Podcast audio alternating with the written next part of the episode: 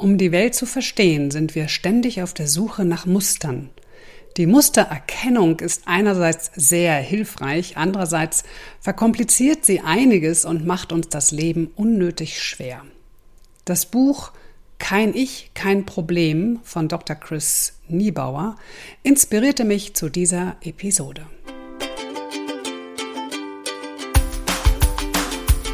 Hallo, schön, dass du ganz Ohr bist. Hier kommt der Fritzeblitz, ein Gedanke, der den Funken in dir zündet. Der Podcast mit Nicola Fritze. Ich bin Professional Speaker und Coach zu den Themen Veränderung, Motivation und Kreativität. Ich unterstütze dich live und online dabei, dass du der Mensch bist, der du sein möchtest. Wer schon mal einen Vortrag von mir live oder eben auch digital erlebt hat, weiß, dass ich da unter anderem immer spannende Experimente zu unseren Routinen mache. Es geht um unsere Denkroutinen, unsere Verhaltensroutinen und natürlich auch um unsere Wahrnehmungsroutinen. In unseren Routinen fühlen wir uns natürlich sicher und haben das Gefühl von Kontrolle.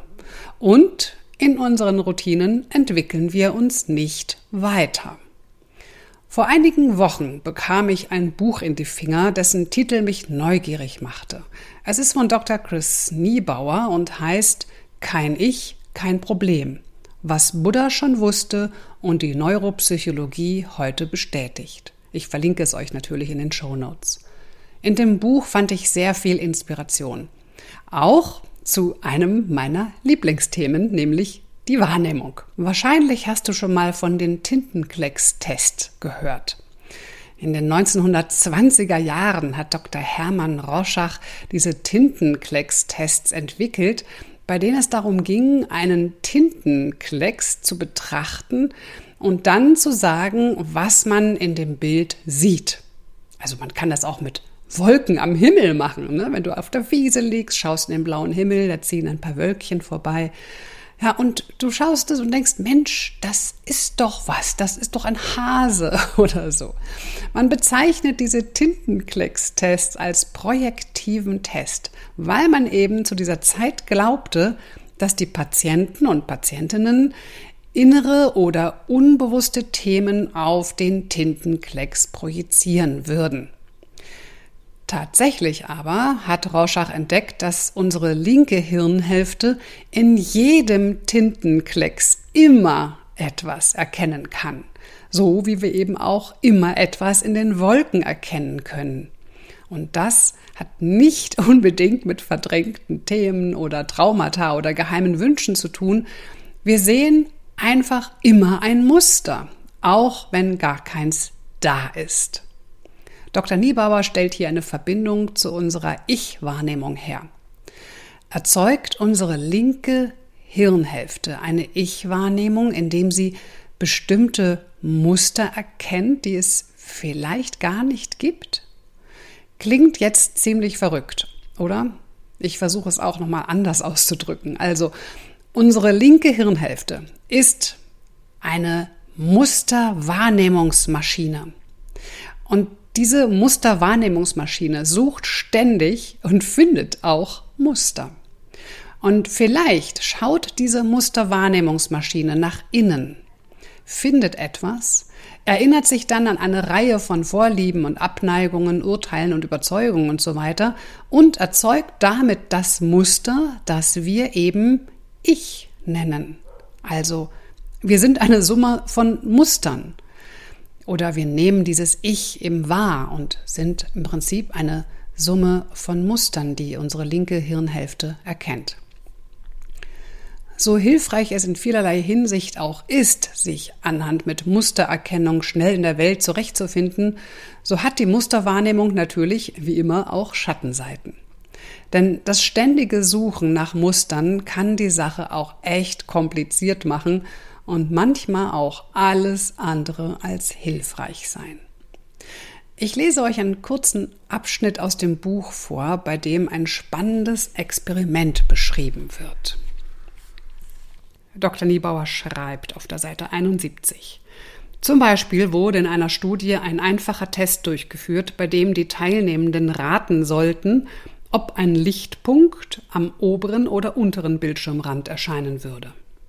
Was die Teilnehmenden nicht wussten, der Punkt tauchte zufällig in 80 Prozent der Fälle am oberen Bildschirmrand auf. Fast alle schlossen schnell, dass er häufiger oben erschien.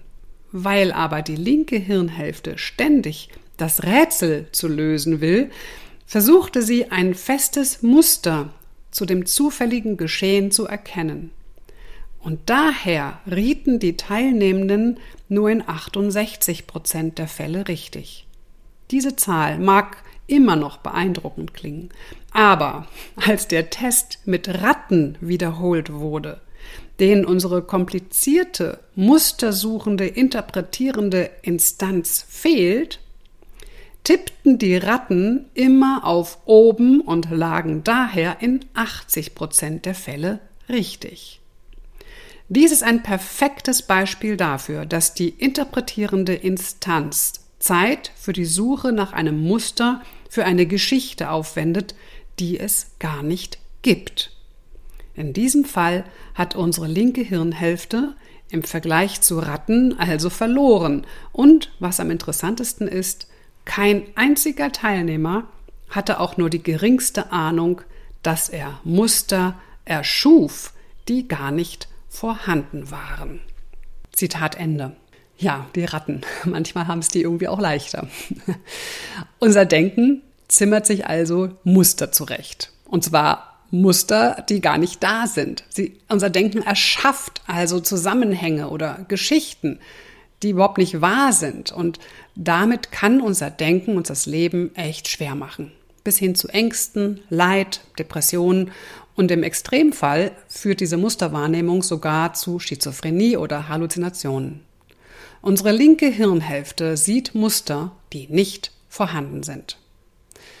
In dem Extremfall von äh, Halluzination oder Schizophrenie übrigens spielt Dopaminüberschuss eine vermutlich zentrale Rolle. Auch hierzu gab es eine faszinierende Studie, die ich ebenfalls aus dem Buch vorlesen möchte auf der Seite 73. Eine faszinierende Studie hat ergeben, dass Teilnehmende mit erhöhten Dopaminwerten häufiger Muster entdecken. Die Studie hatte zwei teilnehmenden Gruppen. Eine bestand aus Menschen mit der Neigung, in zufälligen Bildern Muster zu erkennen. Das sind die Überzeugten. Und die anderen aus Personen, die dieselben zufälligen Bilder betrachteten und darin praktisch nie ein Muster erkannten. Die sogenannten Skeptiker. Bei dem Experiment wurden den beiden Gruppen Bilder gezeigt, auf denen sie erkennen mussten, ob sie ein echtes oder ein verzerrtes Wort oder Gesicht äh, gezeigt bekamen. Beide Gruppen machten Fehler. Die Überzeugten sahen Muster, wo keine waren, und die Skeptiker übersahen oft, dass ein echtes Wort oder Gesicht auf dem Bildschirm erschien. Als bei beiden Gruppen der Dopaminspiegel erhöht wurde, machten die Skeptiker vermehrt den Fehler, Muster zu erkennen, wo keine waren. Dopamin steigerte die Musterwahrnehmung, selbst wenn keine vorhanden waren. Als das Dopamin nachließ, kehrte die linke Hirnhälfte der Skeptiker zum Normalbetrieb zurück und auch ihre Antworten pendelten sich wieder bei den bisherigen Werten ein. Zitat Ende. Ja, und es gibt noch eine spannende Entdeckung, die Wissenschaftler gemacht haben. Je mehr unser Ich mit einer Gefahr konfrontiert wird, desto höher ist unsere Neigung, Muster zu erkennen. Also je bedrohter wir uns fühlen, desto mehr sehen wir Gespenster. So können wir es vielleicht übersetzen. Und zwar hat man auch Studien gemacht, in denen man den Probanden wieder irgendwelche Bilder mit zufälligen Punkten, hell und dunkel, etwas vorgelegt haben, was kein Muster darstellte. Also einfach nur willkürlich, ich sag mal, Tintenklecks oder Wolke vorgelegt. Wenn diese Menschen sich sicher fühlten, alles Suche, alles wunderbar war, dann haben sie auch nichts erkannt. Doch wenn man diese Menschen in ein Flugzeug verfrachtet hat und sie an die offene Flugzeugtür gesetzt hat, nach dem Motto, wir springen jetzt gleich aus dem Flugzeug, dann bekommen diese Menschen natürlich eine echt große Angst. Und je mehr Angst ein Mensch hat, desto eher erkennt er ein Muster. In diesem Fall der Studien haben sie dann irgendwelche Zahlen entdeckt, die aber eigentlich gar nicht da waren. Ja, nun springen wir ja selten aus dem Flugzeug, zum Glück. oder für die Fallschirmspringer unter euch äh, leider. Doch wir sind natürlich auch in einem Erregungszustand, wenn jemand zum Beispiel gegen unsere feste Überzeugung stößt.